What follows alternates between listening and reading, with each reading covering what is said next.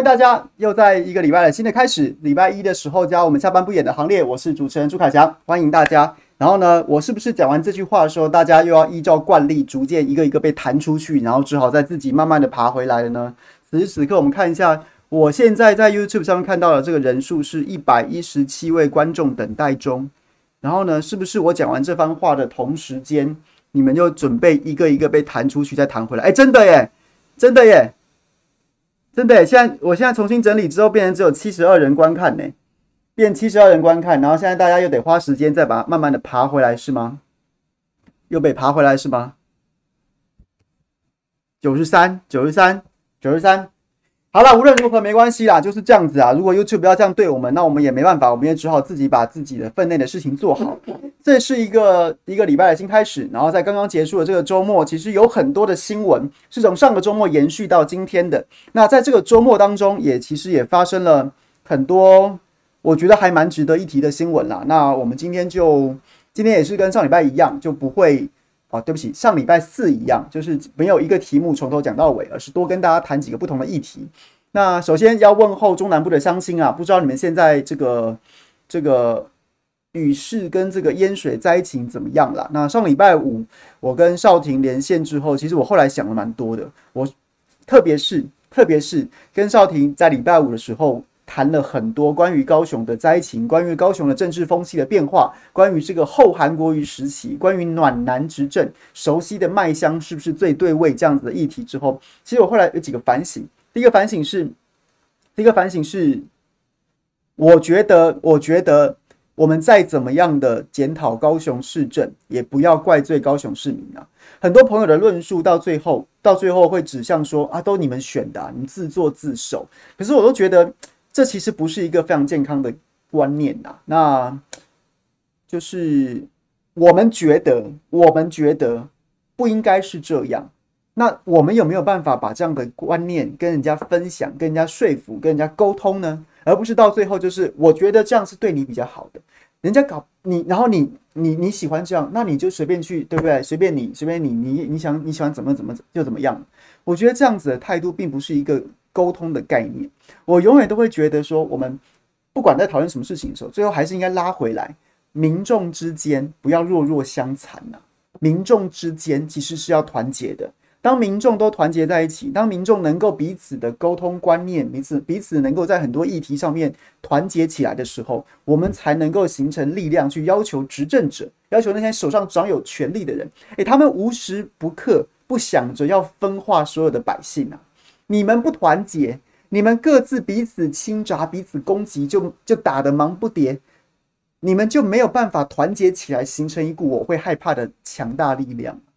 所以我都觉得上礼拜五，我我觉得蛮想跟大家分享这样的看法。然后我也觉得说，以后还是时时刻刻要保持对中南部乡亲的关心、啊，的关心。然后我觉得这样才是最最比较相对比较正确的态度啦。那没想到。上礼拜五，上礼拜五，我们觉得我们都在讨论这个高雄的这个这个状况的时候，哎，我后来我不是在直播的时候开始在那边喝了吗？然后后来就开始礼拜五的 Happy Crazy Friday，就是一边打电动一边玩一边喝酒。结果醒来才看到，哎，我们的 WeCare 真的很绝耶！他居然可以在高雄市，然后六天五颗天坑，而且那个天坑还不是小坑呢，很多都是人会跌进去的。不是还有车子差点卡进去，然后差点淹水，人赶快逃生这样子大坑呢？结果他居然花了一段，花了写了一篇长文在干掉韩国瑜，在干掉韩国瑜。基本上那个那篇文章我看了之后，我真的是目瞪口呆，我真的是哑口无言呢。从几个角度来说，基本上从资讯面来说，从资讯面来说，因为因为陈其迈，因为现在的高雄市政府又冒出了这么多天坑，被我们酸是熟悉的麦香最对味，于是呢，他就花了时间精神。那篇文章，你光是看篇幅，光是看他整理的这个这个的的内容啊，你就知道那是花了功夫的，因为他整理的蛮详，一来很详细，二来呢，他非常精选了自由三立。心头壳这样子绿媒，然后非常整齐的这样子，都是针对韩国瑜不利的报道，这是花心思写的。在当下，高雄下着暴雨，然后地上天坑开始一一龟裂出现的时候，你居然真的有这个心思，把时间跟精力花在整理攻击韩国语？哎，我说真的，我说真的，这真的是一种执念呢。这真的，当然我们会觉得很不可思议，但它真的是一股执念，它就是铁了心，就是要舔麦啊，就是舔麦啊，就是跪舔陈其迈，跪舔到一个无以复加。你们所有人都说他好，你们就算把事实拿在我面前打打我的脸。我还是要继续舔下去啊！我可以活在一个平行时空，我活在一个，我活在我随便你，我笑骂由人呐，我就是要舔麦啊！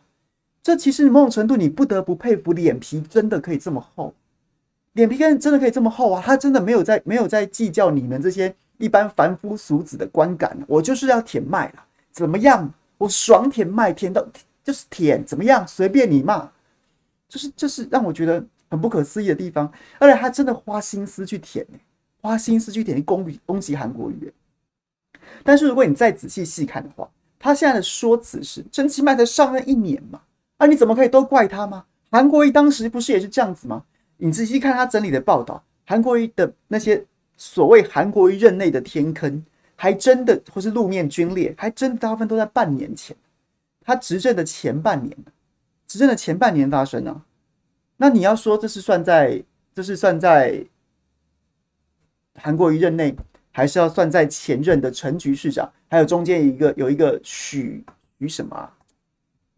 许什么许什么代理市长？我已经忘记他，太没有存在感，太没有存在感的这一个代理市长账上，所以你于情于理都让人家觉得不可思议，哎，很很很，就是从情的角度，你怎么会这么厚脸皮啊？你怎么可以舔麦舔到这种程度啊？从理的角度来说，他那个大部分都是陈韩国瑜上任前半年的，他任前半年的，你再怎么样也不可能一夕之间就让整个城市，你又不是玩模拟城市，点点点点点，砰砰砰，城市就爆炸了，然后呢之后就会变成一个不同的状态了。所以我觉得，对，好像好像蛮不可思议的。但是我我非常乐见什么？我非常乐见的是，非常乐见的是那一篇文章下面被灌了上万则留言，大家大部分的留言都是去洗版啊，觉得你们够了没有？我觉得，我觉得一定还是有支持 V Care 的这样子这样子的朋友在。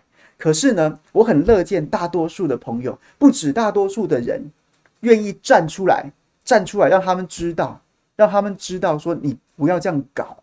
你们不要这样搞啊！不是你们为所欲为，不是你们、你们、你们活在一个平行时空里面要去舔陈其迈，但不是大家都会这样想啊！大家都会这样想啊！韩国瑜有他的因素存在，很多高雄人确实不谅解他去选总统这件事情，所以让你们的罢免成功了。那当然还有很多因素存在，可是不代表你不要飘飘欲仙的觉得自己就是对的，觉得自己站在上风处，觉得大家都喜欢你们舔麦这一套啊！我觉得很好啊，这是这是这是一件值乐见的事情啊，喜闻乐见这样的事情，而且不止很多朋友表达了不同的感受，重要的不只是想法，想法不能让这些人不能不能让这些人就是自以为是、为所欲为。同样的，更很多人愿意表达出来，我觉得这件事情很重要。各位，我都还记得我刚开始开直播的时候，开还刚开始开直播的时候，有很多的朋友都会抱怨这件事情啊，或者是说。网络上面，我相信再怎么样，再怎么样，都还是有一群不同于当道的声音存在。可是那时候，就是在野党很低迷啊，执政党如日中天啊。然后呢，就是等于是亲卫队粉粉这一挂，就是在网络上面声量非常大。然后所以很多人，即便心中有不管是情绪上的愤怨，又或者是理智上面觉得不是这样啊，不是这样，但大家都选择选择沉默。但是其实我上次的时候，上次的时候不就有跟大家分享，我很乐见大家勇于勇于去蔡英文的脸书去表达你对疫苗政策的不满，去表达你对于对于这个总统如此蛮横无能的不满。现在越多越来越多的民众愿意站出来，我觉得这百分之百是好事。只有细节跟战术面的问题要好好的要要要稍微斟酌一下，就是不要口出恶言呐。算了，这个我好像我常常自己也做不到，我也是气得骂他们垃圾。但基本上尽量不要让自己骂到那种太人身攻击，而欠缺了一些道理，然后呢，就是很容易被人家反操作。当然，现在风向一变，也不太容易反操作。不过，总是大家记着心里面，别让有一个底线，就是别让自己吃上官司啊。这我觉得很重要。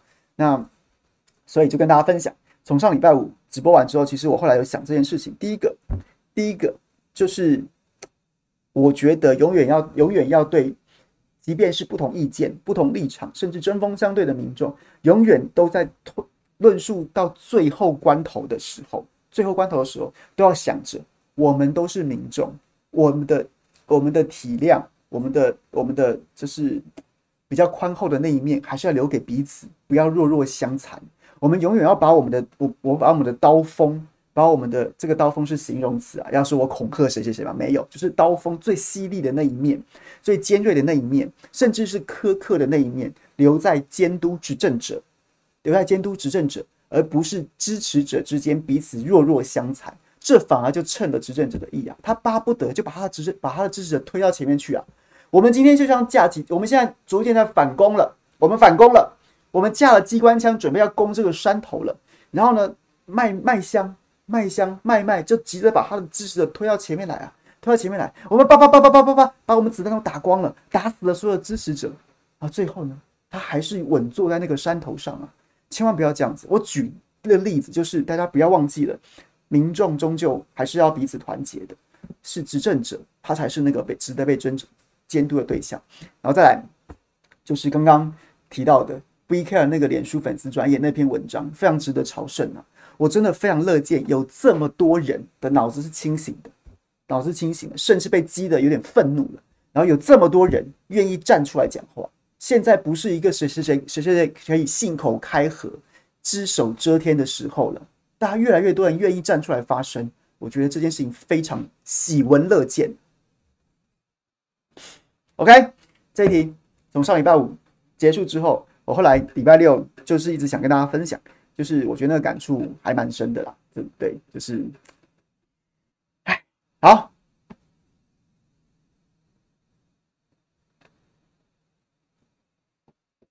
大妈老司机，你这么快就举手了，好，还是我先点你上来好。今天我原本想要跟大家讲一下，就是五倍券，然后讲一下食药署，之后就打算让大家多发表一些意见，因为我上礼拜看少廷在那边讲，然后其实我很想说，有时间的话让中南部的乡亲来发表一下意见，但上礼拜就是大家好像听完之后纷纷的就很客气。那今天大妈你举手了，你要不要先来跟大家分享一下你想讲什么？来，我把你拉上来，来你说。你这么早就举手了，来，一定有话想讲。稍等我一下，我把你，我把中路中共同路人之小米喇叭打开。好，大妈，请说。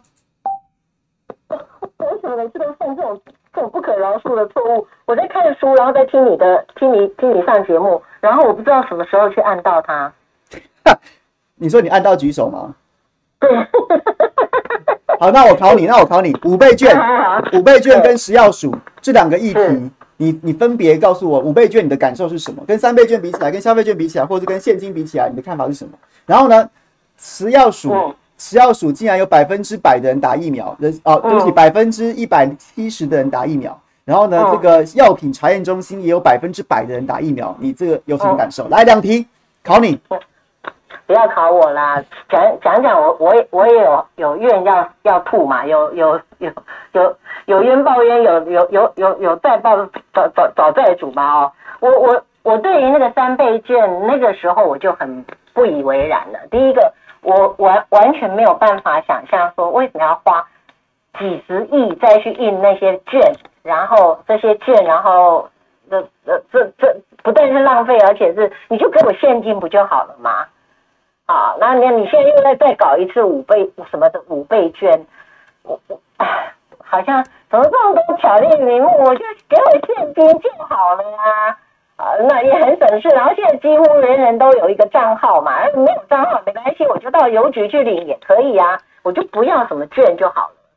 那至于这个疫苗啊，说真的，呃，这个所谓的官官有这个所谓特权啊，这也不是昨天才有的，这也不是。这民进党上任才一直以来都是有，但是如果到今天为止，台湾的民主走这么几十年还是如此这般，其实我也是很很失望而且是更加的失望，因为你民进党当时就是告诉大家，这个你就是要对这样的行为是是要推翻他的，那人民给你机会，结果你还显然还更严重，所以我好像我好像觉得听你骂蛮蛮蛮爽快的就好了啊，有一点懒得说了。好，OK，于安，谢谢，拜拜。我以为你，我以为你这么早就举手，想说你是有什么？对不起，我下次一定很小心，每天都很固定的。不会呀，没有什么，没有什么，对不起，没什么，对不起，没什么对不起。好，谢谢，谢谢，谢谢，谢谢。我想说，大妈这么早就举手了，她今天是怎么样？是有有有什么呃击鼓鸣冤吗？击鼓鸣冤，然后呢，就是崩，刚刚开始直播就开始咚咚咚敲鼓了吗？好。五倍券这件事情，我觉得非常的非常的妙。上礼拜我们也讨论过五倍券这件事情，基本上我就不能理解。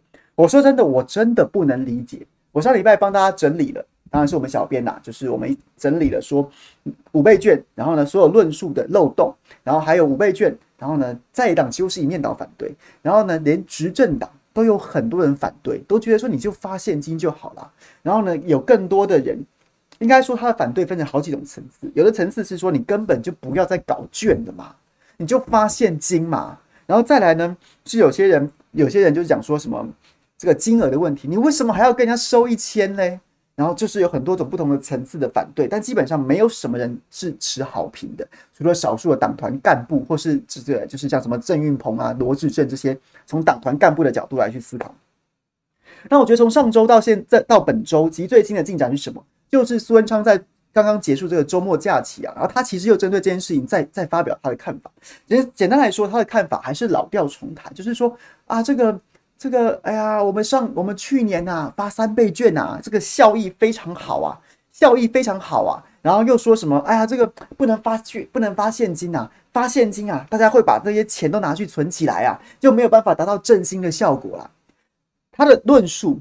他的新的论述就是他到现在耳根子还非常硬的说法，就是理由就是这两套。当然，我觉得他他其实都在胡扯，都在胡说八道。可是就是要本持本本着我常常跟大家讲说，我们要说理的这样子的角度，我也可以跟大家拆解他所持的这两个主要理由都是谬误啊，都是谬误啊。什么是三倍券的效益很好，所以我现在就要发五倍券。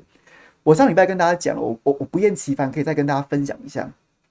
所谓三倍券会创造上上千亿元商机，最早最早的说法就是来自于当时的经济部长沈荣金啊。当时的经济部长沈荣金开了一个记者会，大家还记得吗？就是在一个就他那个电子花车的那个那个看板前面拿着。他有没有拿？他有没有拿装苏贞昌那那一根撞球杆？我是不记得了。总之呢，那个听完之后，我只能傻眼。我听了第一时间，我以为我听错了。然后我听了第二时间，我心想说：我数学，我数学是真的蛮烂的。但是这个好像不是数学，这好像是，这好像是有点像，有点像是朝三暮四的猴子一样。诶，他怎么说呢？他说啊，三千块啊，三千块，因为大家都响应政府的政策啊。他一一千万三千，其实拿两千，这他都已经不讲了。好，就这样说，三千块啊，三千卷啊。三倍券啊，你拿在手上啊，因为大家都会配合政府的政策，大家都会配合政府政策哦，踊跃的想要一起振兴经济哦，所以呢，很多平台都会打八折，都打打八折，所以你原本是三千块，因为平台打八折，你这三千块就可以就变成三千七百五十块，因为平台打八折，所以你三千块可以买到更多的东西，就差不多是买就可就是可以买到三千七百五十块的东西，所以它就变三千七百五十块，然后呢？平台打八折，就比如说你去 PC Home，或是你去某某购物，平台就有打八折。然后你各自去不同的店家，就是在平台上面嘛，会有很多各自的店家嘛、品牌嘛。然后呢，商城小商城中的小商城嘛，又或者是你去实体店面，也也会有不同厂牌。然后呢，或是说这个百货公司会有不同的专柜。哦，又在打八折呢！哦，大家都很想要振兴啊！哦，振赞赞赞，大家都配合政府政策，所以呢，三千七三千七百五十元哦，然后呢，再打第二个八折下去，就变成四千六百，好像二十七吧，四千六百二十七，是不是这样的数字？哦，你三千块，你花一块，花一千块，哦，最后可以买四千六百三十七的东西，哦，多好康，超级好康。然后呢，两千三百，好像两千三百，不知道几万人的这个。这个台湾国台这个台湾的民众，再加上十几万，好像十五万吧，外籍人士，但是符合请领三倍券的人士，加起来哦，哦，加起来，加起来将近两千四百万人，然后呢，乘以四千多人，哦，一千一百二十一一千一百一十二亿的商机呀，一千一百二十三亿的商二十一千一百一十二亿的商机呀，当时三倍券还没发的时候，当时的经济部长沈荣津就跳出来跟大家公布这个这个这个。正股硕金的荣金经济学，荣金经济学，当时他这个算法被人家罗列，然后 PO 到网络上面去，下面虚报啊，虚报啊，就讲说，哎，像沈荣金这种该拿诺贝尔经济奖的人才，居然屈居于中华民国经济部长，真是大材小用啊！这一套，这一套真的是颠覆了，颠覆了所有大家对数学跟经济的想象啊！这是最早，但是呢，可能很早就定调。很早就定调，就是要千亿、千亿、千亿效益、千亿效益啊，所以就一直硬凹，凹到什么呢？凹到经济部到今年还在凹，但是也凹不出，就之前那个那个算式实在是骗太大，那个那个连那个不要说什么有有有多了不起会计啊、经济的概念的，这次就像是我常我们常去的传统市场那种算账的算账的阿姨啊。都会都会听讲说天啊，你的后懒，你的公差小之类的这种程度，所以他今年不讲。可是呢，还是要做账做到给苏贞昌在那边豪小什么千亿效益啊，所以他怎么讲？就改了另外一种说法，就说，不是哦，真的哦，千亿效益哦，怎么回事？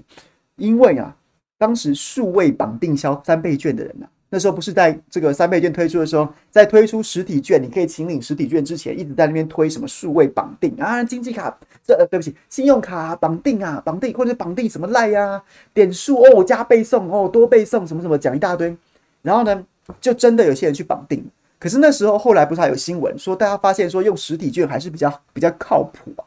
甚至优惠更多啊，然后甚至也比较比较比较好活用。然后因为那时我还记得我朋友还在那边问我，我说我怎么会知道啊？讲说什么三倍券能不能混用当时的很多旅游补助？然后好像一家人又得分两次刷刷卡还是什么什么之类的，然后总之很复杂。然后最后很多朋友都说还还不如就领实体的券。好，总之，但是呢，还是有还是有差不多将近七趴，将近七八趴的民众，然后就是用数位绑定。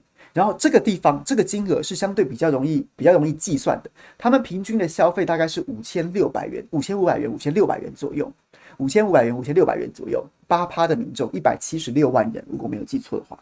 然后呢，我们的经济部啊就以此推估啊，以此推估啊，去年三倍券的消费额啊是五千五百万，五千五百元呢、就是去年我们每个人拿一千换三千下来之后，然后呢消费的金额就是五千五百元。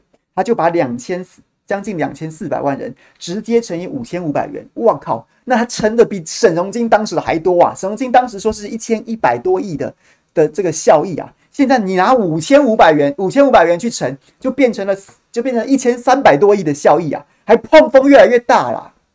但这也是胡扯的嘛，这也是胡扯的嘛，胡扯的用数位绑定的，用数位绑定的。我都不去分析它背后很多的政治社社经地位啊之类的这些这些这些这些因素存在，这些我没有没有确切资料，我已经不去评估说。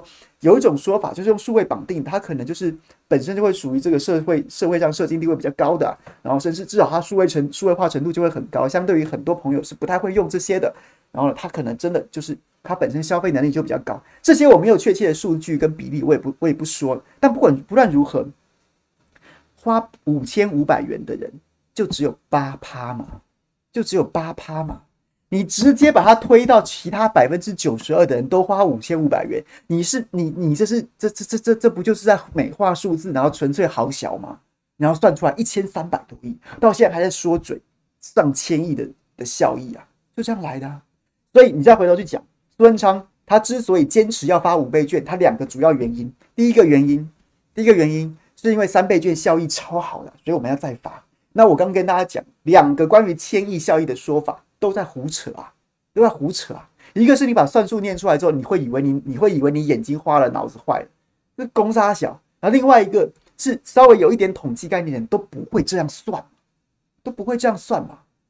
所以对，那你到底拿出什么数据来？到现在没有诶、到现在没有诶、各位，消费券当时贡献经济好像百分之零点几趴。零点是不是零点八吧，还是多少的？然后呢，这个替代率高达百分之六十、七十左右以上啊，六十到七十之间，被民进骂到爆啊！想说你浪费债留子孙，发花八百多亿发消费券，结果替代率如此之高，啊，只贡献经济成长率百分之零点几。那民进到现在没有把数据拿出来，三倍券到现在已经过了一年了，你连正式的官方评估报告你都不敢提出来耶，难看呐，难看。所以孙昌两个理由，一个理由我们已经直接 KO 了，KO 了，胡扯嘛。第二个理由是什么？第二个说大家会把现金存起来，这我等下跟大家分享。喝口可乐。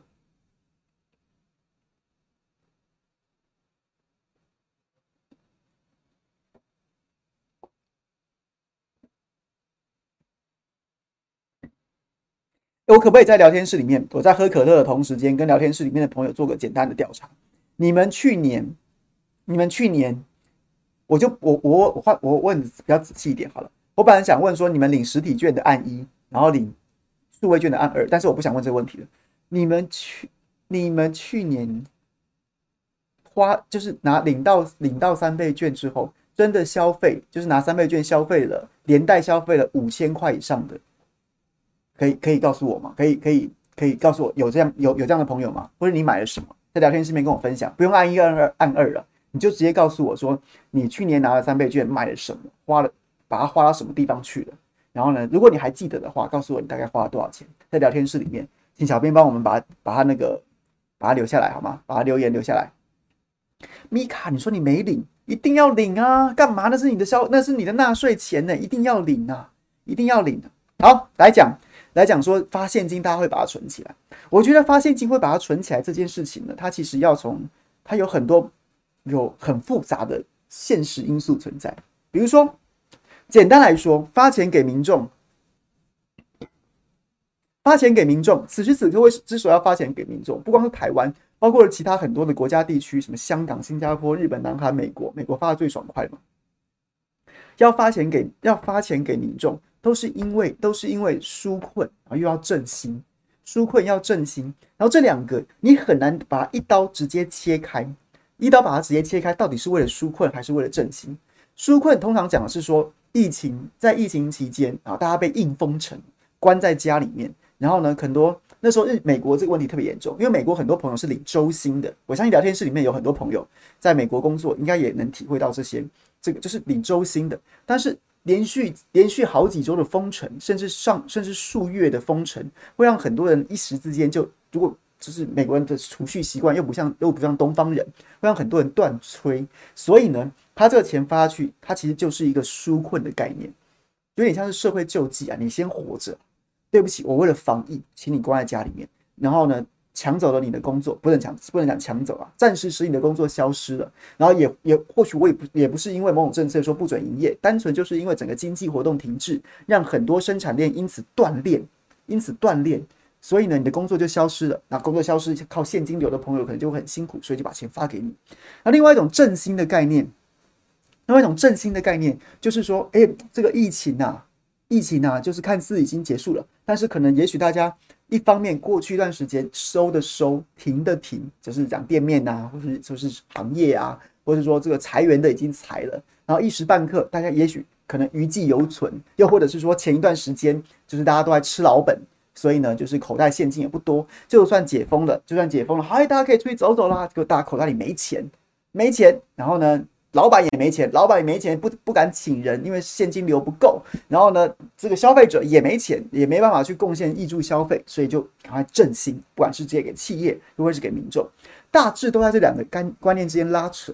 那去年的状况，因为台湾的疫情相对和缓，所以我们确实比较接近振兴啊，比较接近振兴，就是没有那么困，没有困难的困，没有那么困。然后呢，但是鼓励大家还是尽量去消费，把把经济刺激起来，把经济刺激起来。所以呢，就是比较接近振兴。我说真的，在振兴这个阶段，你发钱的方式，大家不会这么跟你斤斤计较，就会觉得说，我口袋里本来也不差那一千块，哎，结果你帮我把它贴成三千块，哎，那我也 OK，OK。所以即那时候，你即便有很多的怨言，觉得你很烦啊，你干脆发两千，不要找我麻烦。即便有很多的怨言，但大致上大家都还是觉得说啊，随便啦，啊，就是反正你讲也讲不听，你耳根子这么硬，你苏贞昌诶，讲不听那没关系，就这样。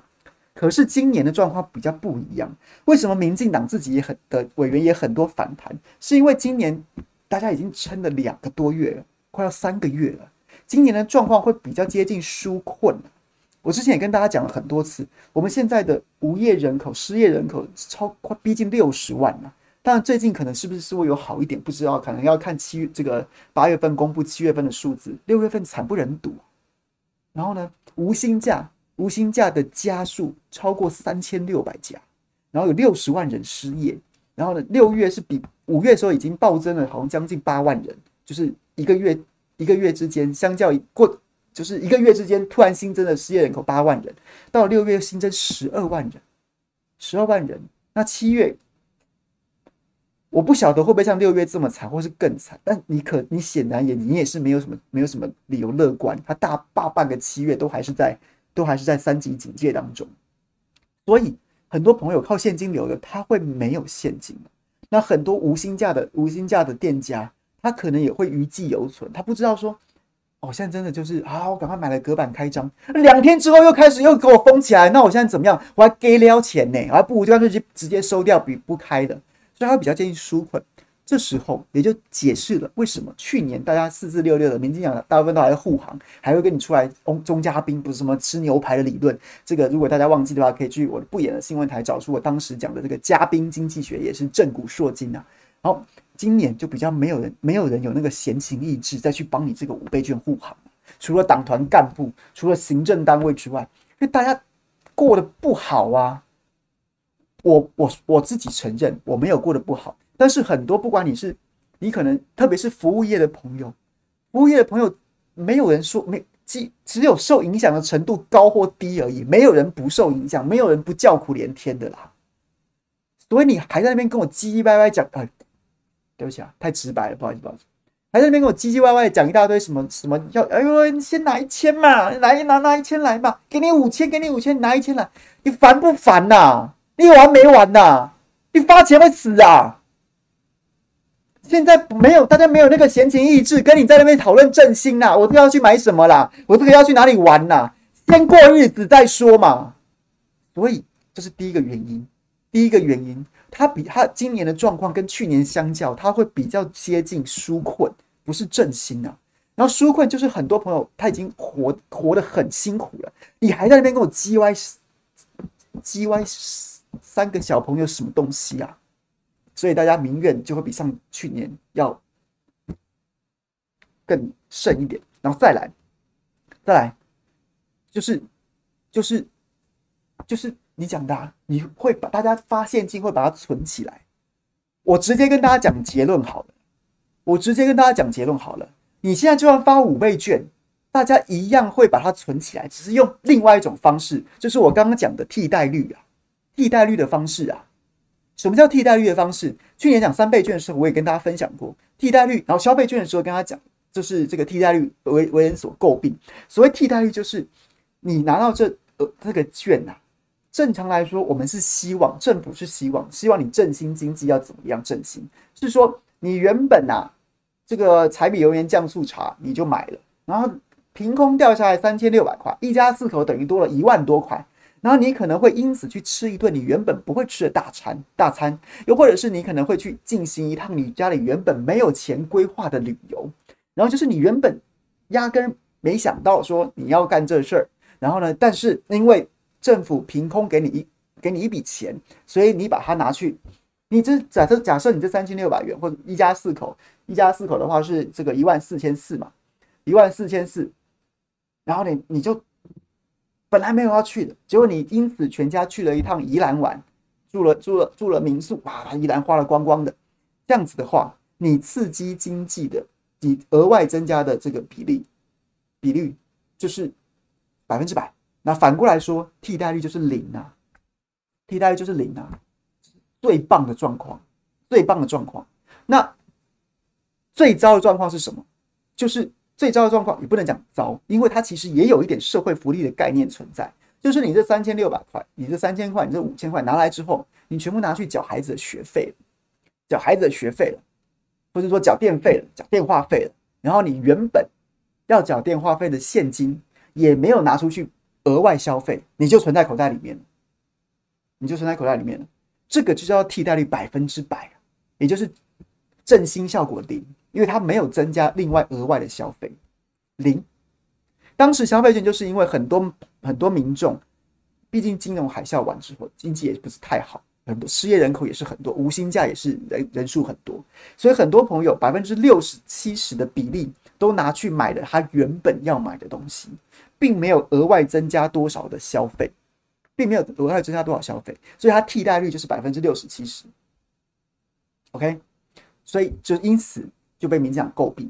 那现在苏贞昌的说法是说。的说法是说，你发现金，大家会存起来。但我跟你，但但这就回到我们前面讲的，现在的状况是很多朋友很辛苦，所以他会相对的需要纾困。那就算在纾困需要纾困的情况之下，你拿到五千块的券，你会怎么做？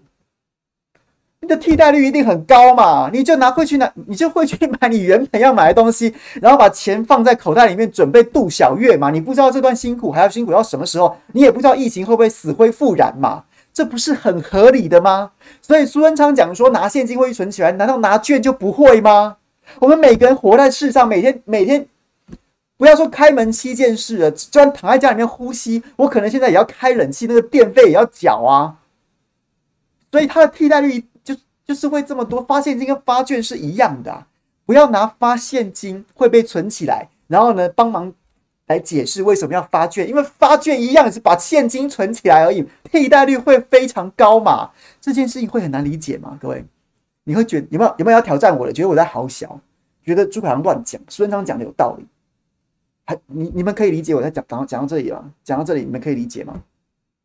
如果你有不同意见，欢迎随时提出来，没关系，我们来讨论，或像大妈一样举手。好，大妈不要又要说我又要说我笑她，没有，她是不小心按到的，这样这样大家可以理解吗？所以这两个理由都不存在啊！发券的效益是你好小的，发现金的状况你干脆诚实面对嘛。你发现金会存起来，一定会，或是拿去买原本要买的东西，一定会。你发券也会啊，你发券也会啊。所以结论是什么？那我不如你就不如你就买，你就发现金，你就发现金。为什么发现金？各位，我上礼拜跟大家讲了，现上三倍券。发三倍券的行政成本是二十三亿左右，现在五倍券要发更多张啊。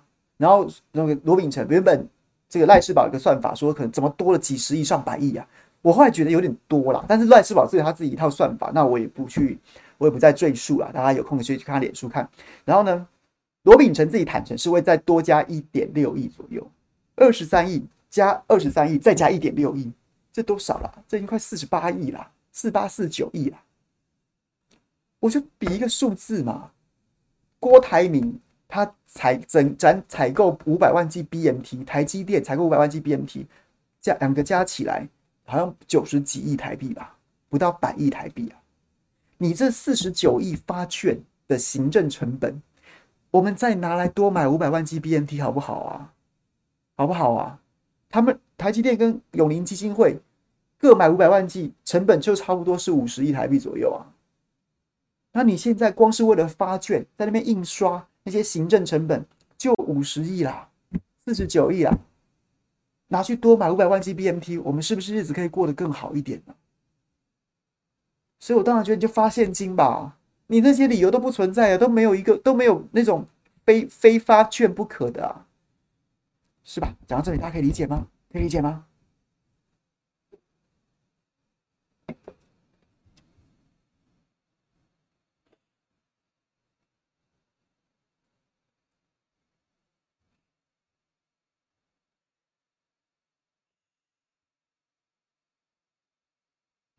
是我今天看到孟凯有讲，然后我看到秀玲姐她在她的评评里也有讲，这是一个政治考量，它不是一个经济考量。因为发券就像是我都我上次不是跟大家比喻吗？我觉得我们现在疫苗政策就是没有疫苗就是没有疫苗，它就像是你你你这班车永远到不了终点站，终点站就是我们每个人要打两剂国际认证的疫苗。那问题是就他就他这班车就没有要到终，就没有要开到终点站。他就在中间给你搞七捻三，跟你说，哎，这个啊，旅客请在这一站换车啊，旅客请在这一站转车啊，旅客请在这一站稍事休息啊，旅客请在怎样怎样，就跟你搞哦，预约预约完之后要去记啊，在这个怎么登记表达意愿，然后就预约预约完之后要怎么样怎么样，然后你可以勾这个选那个，怎么样怎么样，就好像是在站站都给你找事做，啊，一下要换车，一下要转车，一下要转乘，一下又要要重新。重新这个这个查票什么什么的，搞得你忙不迭哦，好像做很多事情，但其实他根本就没有到终点站，就像这样子。然后呢，券这件事情跟疫苗有点不一样，它终究会发，我相信不可能这个都诈骗民众吧。但是呢，它就可以一直宣传，然后今天公布这个政策，试出一点利多，然后明天又公布说哦，扩大使用到什么范围，然后后天又公布说哦，自自低收入户我们政府买单，然后后天又说什么什么什么的哦，哪个地方就什么优惠。它就会形成一个政治的长尾效应，它不会变成说宣布好了要发放现金，然后之后就不干你事，大家民众会自己去计划这个现金要怎么用。但是呢，你发券主导权还是抓在政府手上，抓在政府手上，然后他就每天每民怨啊，民众殷切期盼怎样怎样讲哦，政府啊从善如流哦，大家的意见我听到了，所以决定这个也可以用，然后明天又哦决定那个也可以用，它就会变成政治长尾效应，大家知道吗？就是。发现金的话，发现金的话，大家很爽哦，赞！但是我隔天就忘记你的存在，我隔天就忘记你孙昌存在，我隔天就忘记你蔡英文存在，我只会想着我要怎么利用这笔钱，因为从此之后这笔钱进，只要进到我口袋，它就是现金，我要怎么用，干你屁事，你也管不着我。可是呢，管券这件事情呢，就永远都还是掌握在政府手上。今天他说这个可以用，明天他说那个可以用，明天他说这个不能用，后天他又说这个可以用。他就永远还是让掌掌握在主导权，他就永远还是在这件事情上面掌握着话语权，他就会继续用来炒作，用来做，不管是好的时候用来做他的政治挡箭牌，然后发券呢，你看政府很苦民所苦，然后或者说要转移焦点的时候，又说突然公布一个关于这个这个五倍券有什么样的利多消息或是利空消息，不管怎么样，他就永远都还可以把它操操纵在手中，这纯粹是政治考量啊，一点经济概念都没有，一点。一点应该说不有有经济概念，他只是把这个经济概念利用来转化成为成就他个人的政治利益而已。唉，这样你可以理解吗？这样大家可以理解吗？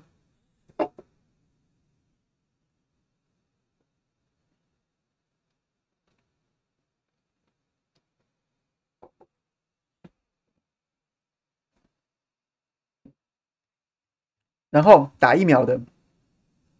这个报道我今天看了，真是看了觉得毛骨悚然、匪夷所思啊！继上个月食药署被踢爆以第二类名义特权超达百分之一百六十六十九趴的疫苗，八日又被爆出，就昨天药品查验中心 CDE 苗疫苗造册施打比高达百分之九十七啊！国民党立委林英华九日批评，形同只要跟食药署长吴秀梅扯上关系的单位都能打好打满国际疫苗。李奕华回顾先前食药署到六月二十三号疫苗造册人数，除编制内的五百二十九人，还包括编制外的临时人员四百零八名，委外驻点一百九十三人，替代役五十一个，还有财团法人医医药品查验中心一百七十五人。另外，财团法人医药品查验中心由吴秀梅担任董事长。据该单位官网简介，该中心工作内容为药品审查、医疗器材咨询辅导、医疗科技评估与国际合作。这个单位人员怎么会是第一线的防疫人员呢？这不是记记者会上陈时中含糊带过即可啊，含糊带过即可。那巴拉巴拉，总之呢，就是药品查验中心，他根本就不是第一线的人员。结果呢，他竟然也打完了，然后呢？最新的发展是吴秀梅被问到这个时候，他还反呛人家。那如果没打，如果出了，如果染疫了，那是要我们的工作都停摆吗？哇，这个这个我也是听了之后，我也是匪夷所思啊。我们哪一个人的工作不是因为染疫就会停摆啊？你这个你药品查验中心就就就就，我说真的，就是哇，这个真的要骂骂不完，要骂骂不完，因为他太不可思议了。这些官员简直心是黑的，脸是脸皮比城墙还要厚。第一个，第一个药品查验中心不是第一线的医疗人员，刚林奕华委员的爆料已经讲了。第二个，吴秀梅帮他，好，我们等一下再讲吴秀梅。第一个，他不是第一线的的人员。第二个，药品查验中心，我们全民跟你的账还没算完。大家知道什么吗？大家知道的事情是，该知道的事情是。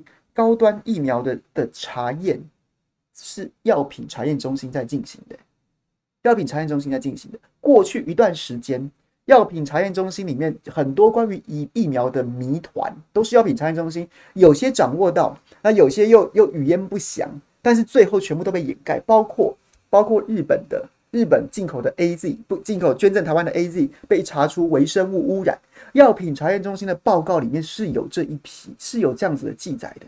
最后，因为当时在野党拿到这篇文这篇文件之后惊骇莫名啊，行文要求食药署回应啊，所以食药署吴秀梅就跟陈时中在在记者会上破梗，然后呢想先把它讲成讲成是日本主动通报的，但是食药品查验中心的内部的报告。就是是就是陈吴秀梅后来一直在嘀咕说什么泄密啊什么什么报告里面是有讲到说我们没有办法取得详细资料，建议以后以后这些批次都要都要检验啊，这样子的这样子的话这样子的语言存在啊，白纸黑字啊，有哦有哦，但是后来就不了了之哦，药品查验中心，然后呢再来再来呢，之前讲的高端疫苗。三个批次，两个批次退货，到现在批次都还连续都不都是不连续的，因为很多都出了问题。这个查验工作也在药品查验中心手上。然后呢，他有跟我们交代吗？他有跟我们交代。其实我不会觉得药品查验中心是罪罪魁祸首，罪魁祸首当然是陈时中，当然是吴秀美，还有背后的苏贞昌、蔡英文、陈建仁在啊。但是药品查验中心是一个这样的单位。我们 suppose 你应该是一个本于科学、专业还有伦理道德，为我们的食药品把关的单位，结果你现在变成一个，变成一个，对，你也你也许找到问题了，但是你没有揭露问题啊，你没有揭露问题，那你你你现在，你高端疫苗是你验的，你都不敢打，你插队去把进口疫苗打好打满了，然后你验，然后你拿着一份报告跟我们说 OK 啦，可以打。就是一些小瑕疵嘛，啊，不见不见，你们你们去打去打。所以药品查验中心大部分都技术官僚，都是科学家，我不忍苛责。可是这些这些账，是不是也要算一下？那吴秀梅就不要讲，吴秀梅是头子啊，是头子啊，跟他有关系的都打好打满。你不是叫我们打高端吗？你不是说高端很 OK 吗？你说高端可能是更好的疫苗，不是吗？那你为什么抢着打国产，抢着打抢着打进口疫苗？下午最新的发展是，就是刚刚讲的，如果我们染疫了，那不是工作都停摆吗？那我们的工作都不会停摆。你们这些这些还吃公家饭的，工作停摆，你薪水不会少。多少民众，多少民众，他甚至没有染疫，但是受疫情的影响，他已经没有现金了，他已经他已经没有工作了。你怎么有脸讲这种话？你真的混账一个，混账透顶！混账透顶，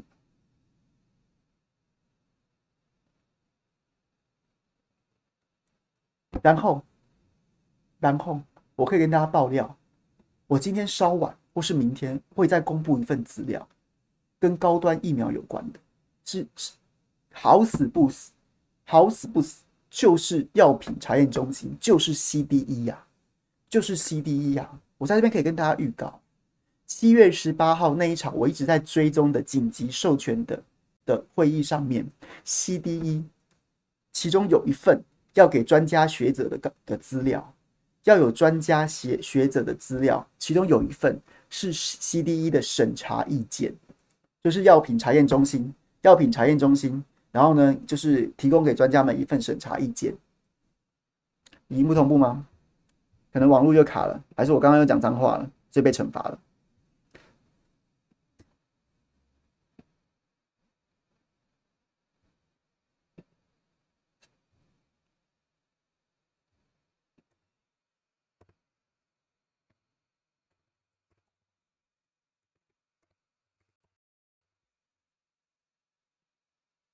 好，先调一下，不行我再调。CDE 在七月十八号在会议当中提交了一份文件给专家学者，它里面提到什么？它里面提到了高端疫苗，高端这支疫苗在打第一剂之后几乎不会生成抗体的。你只打一剂高端等于没打，你只打一剂高端跟打生理食盐水没什么差别。没什么差别，没什么差别。它同一里面的报告是 CDE 自己做的哦，是自己做的哦，不是外面的外外面的随便在那边讲的哦。它里面就白纸黑字写到说，高端疫苗只打一剂的话，它的生成抗体的的效果是有争议的。如果你只打一剂高端的话，然后它的 GMT 就是综合抗体的那个这个数值啊，只打一剂啊，一呀。然后呢，他同他这个报告里面自己比较了 AZ 跟莫德纳，AZ 大概是五到百分之四十五，五到四十七，莫德纳是十到六十九。A 高端打一剂是一呀，一剂是一，自己承认，自己承认高端如果只打一剂的话，只打一剂的话，会造成会会它的生成抗体的效果非常有争议的。CDE 哦，CDE 哦，就是现在被揪出来疫苗打好打满的那个单位的报告，在七月十八号的审查会议上面有这么一篇报告。有这么一篇报告，你看，那这你们都不打高端，你自己做出来，你自己提供给专家学者参考的报告，参考的报告不生抗体耶，生不出抗体耶。然后呢，我后来为了这份资料，我还去请教很多专家。诶，那陈灿坚当时解盲的时候说，这个阳转率百分之九十九点八啊，然后呢，中和抗体是六百六十二啊，这数字很棒啊。他说那是起码要打第二剂。那是打完第二剂十四天之后才会有这样子的数字，打一剂没有抗体啊，只打一剂没有抗体啊，是要用一句比较生动的话来形容，就是裸奔呐。你只打一剂高端，就是裸奔；你打一剂高端，就是陈时中讲的虚假的安全感。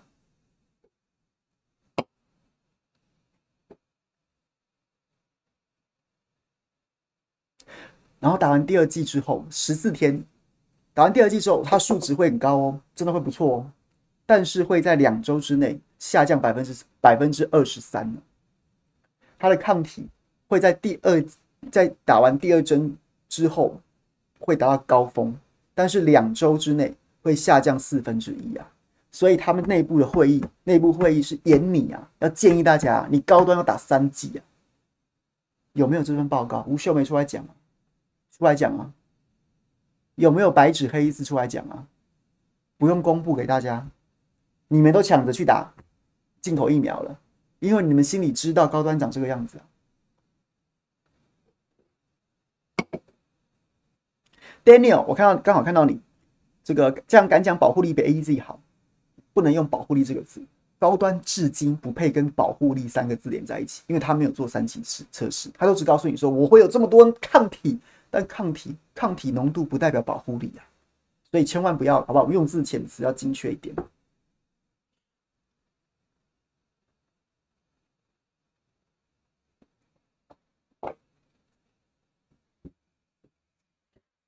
好吧，秀美，等一下嘛，好不好？还是你要告我？还是你要嘟囔说怎么有人一直在泄密？大家看不下去啊！你这混账东西，这混账东西，自己妈的一天到晚打进口疫苗，还打好打满。然后叫人家打高端，这些这些资料都不敢揭露，你解释嘛？有没有这句话嘛？有没有这份报告？解释一下啊！我真的看不起你这种垃圾官员呢、真的是垃圾、欸。你再继续护航没关系啊，你继续护航没关系啊，各位，各位，我们公投不能投这个人，好像把他拖出来游街，背后插牌子啊，把他拖出来游街啊！你现在做的每一件事情，有政党轮替的一天。都一定要被清算，就这么简单。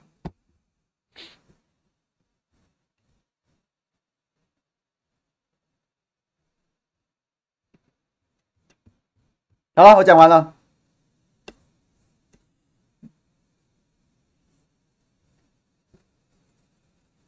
我讲完了，来，Clubhouse 里面朋友们有没有跟我分享的？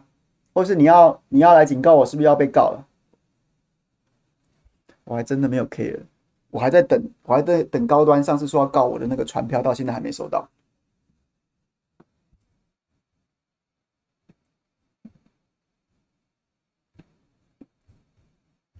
MC 还想为你加油打气，支持你，谢谢你。小美欧万，谁可以教教我五倍券可以买股票吗？应该不行吧？真是。然后呢？就要劝解，感谢你，感谢你。郑佩莹用家里两个人三倍券买烘衣机七千五百元，哎，那你这个算不算是这个算不算是你原本就要买的？原本就要买的吗？还是如果不是的话，那就算是有有刺激到消费哦。公这个社会国家感谢你。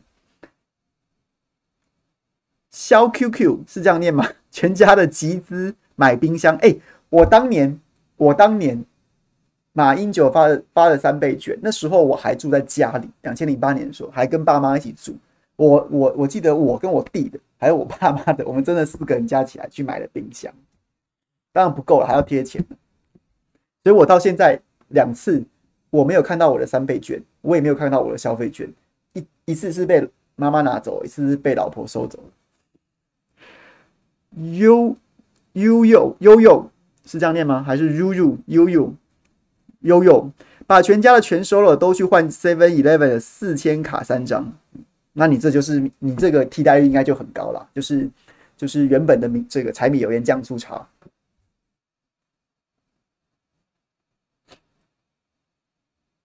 嘉娟没有，总共花了四千八百元配了一副眼镜。哇，你配很高档的呢哈，我的眼镜都顶多配两三千，最多四千八百元。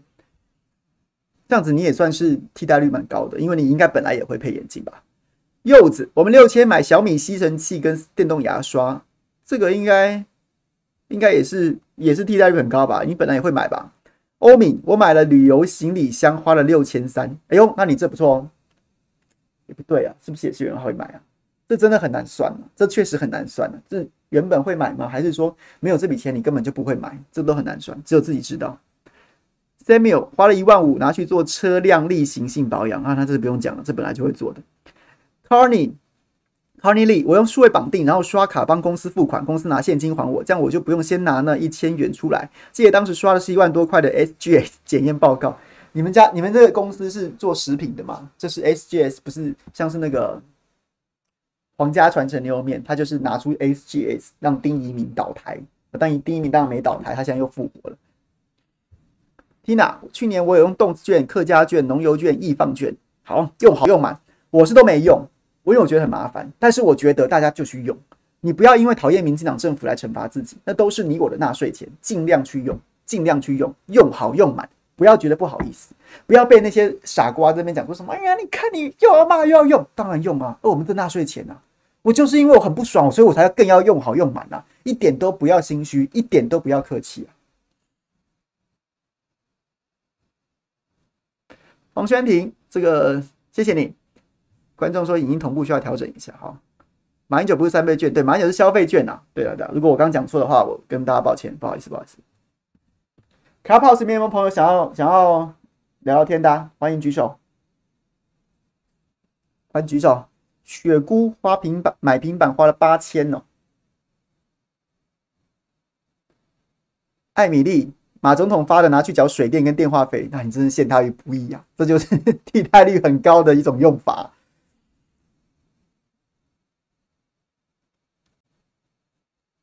政坛超爱喝可乐的人不多了，我也没有超爱喝哎、就是口渴就喝。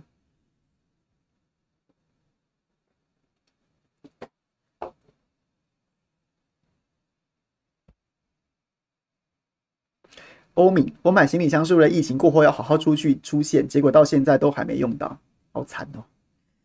再忍一下，再忍一下。来，今天五倍券跟这个交数讲完了。然后，但是兴致颇高啊！大家有没有想要聊天的？来，欢迎留言给我。想到什么，我们就就来聊什么吧。有没有想要聊天的？有没有想问我问题的？如果我能够回答的，我都尽量回答。或是我没有想到的，然后你们想想好奇的题目，我们就来讨论一下。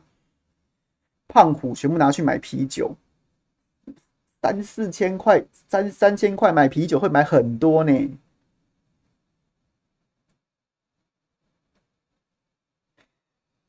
Angle 去夜市买东西吃，卖场买民生用品，三倍都存悠游卡了。敦说三倍都存悠游卡了。凯翔住哪？我住新北市，新北市的新店区。好，五天举手了是吧？来，五天，我把你拉上来，说吧，你今天想跟我们分享什么？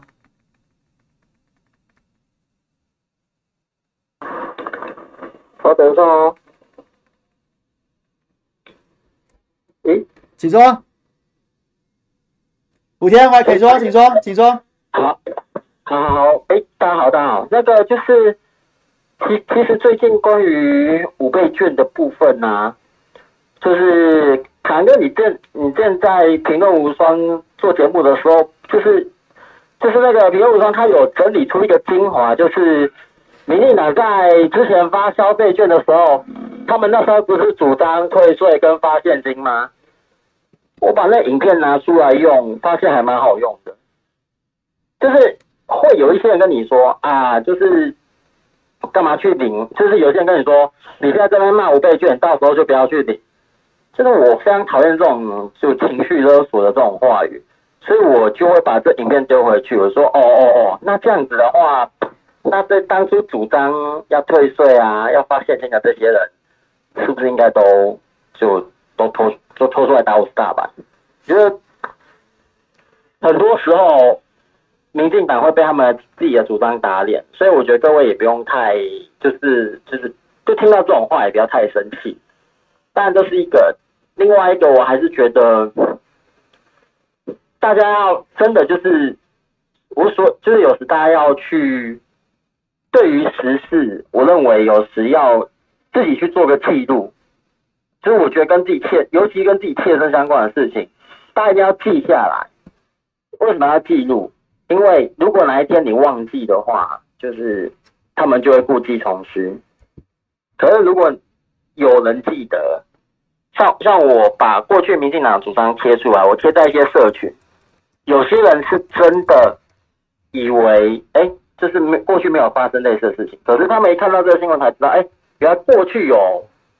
就是民进党的主张跟现在不一样，对，所以我，我大大致上是这样认为。那我本身是反对，因为需要现金的人太多了，就是现在整体大环境并不是那么的好。那整整整体来说，也跟去年发三倍券的那个环境是不同，条件是不一样的。那所以他一一意孤行的结果。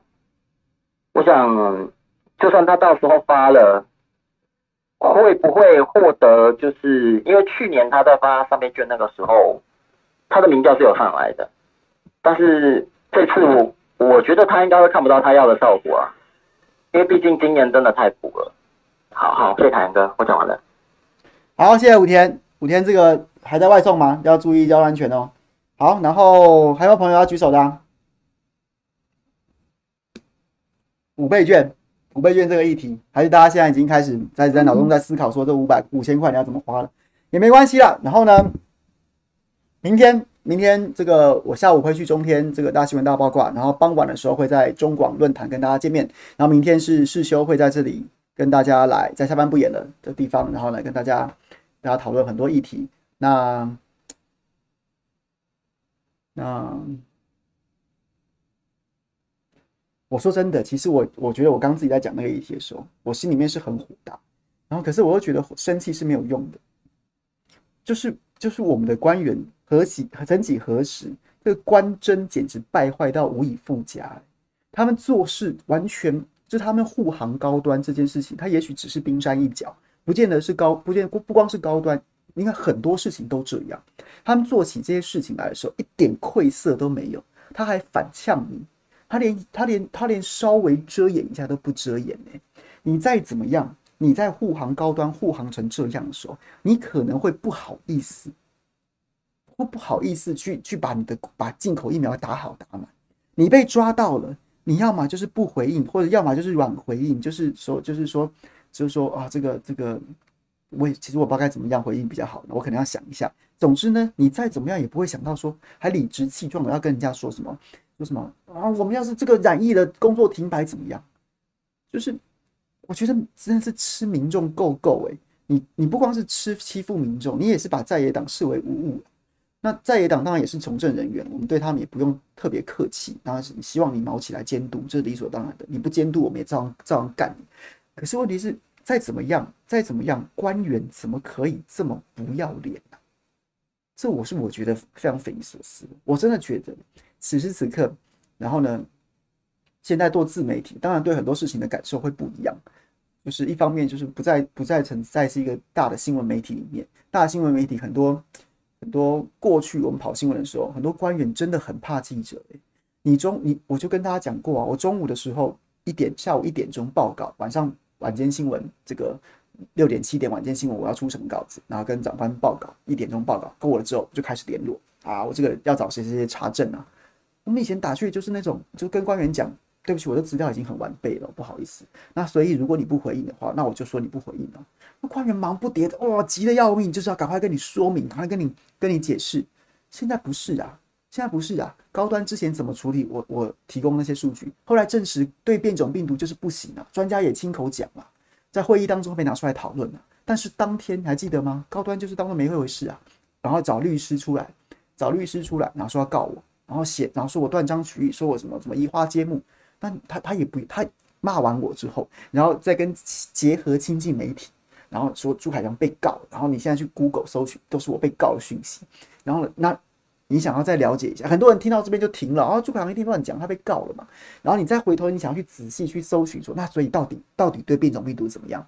诶，他也没有再拿出数据来，他也没有哦，他也没有，之后每次都每次件事情都这样子啊，中国时报、国民党还有包括我说他的品管有问题。啊，还有的我要告《中国时报》，那他有没有拿出关于品管的数据呢？也没有啊，也没有啊，也没有啊。我等一下就把资料公布出来。你打完第一剂之后，你到底有没有像有没有像有没有有没有抗体啊？你看他会不会回应我？他可能会再扬言告我一次啊，那你就告没关系，你就告没关系。但是问题是你难道不用把这些资料揭露出来给民众知道？民众难道见到连一点选择的余地都没有吗？你说高端好，大家就只能跪下来说高端好。你说高端好，我大家就只能都只能把高端当符水喝，当符水打吗？一点资讯都不用揭露，还还这样子理所当然，王八蛋一群呢、王八蛋一群。好，今天这样子吧，谢谢大家。然后呢，就是我们在下班不演了，明天师兄会来这边跟大家代班。然后礼拜三我们在同一时间再见，好不好？爱自己。巨打高端，好不好？爱自己，爽花五倍券，花好花满，什么券都把它花完，那是我们自己的纳税钱，千万不要不好意思。OK，谢谢大家，拜拜。Clubhouse 里面的朋友，谢谢喽，拜拜。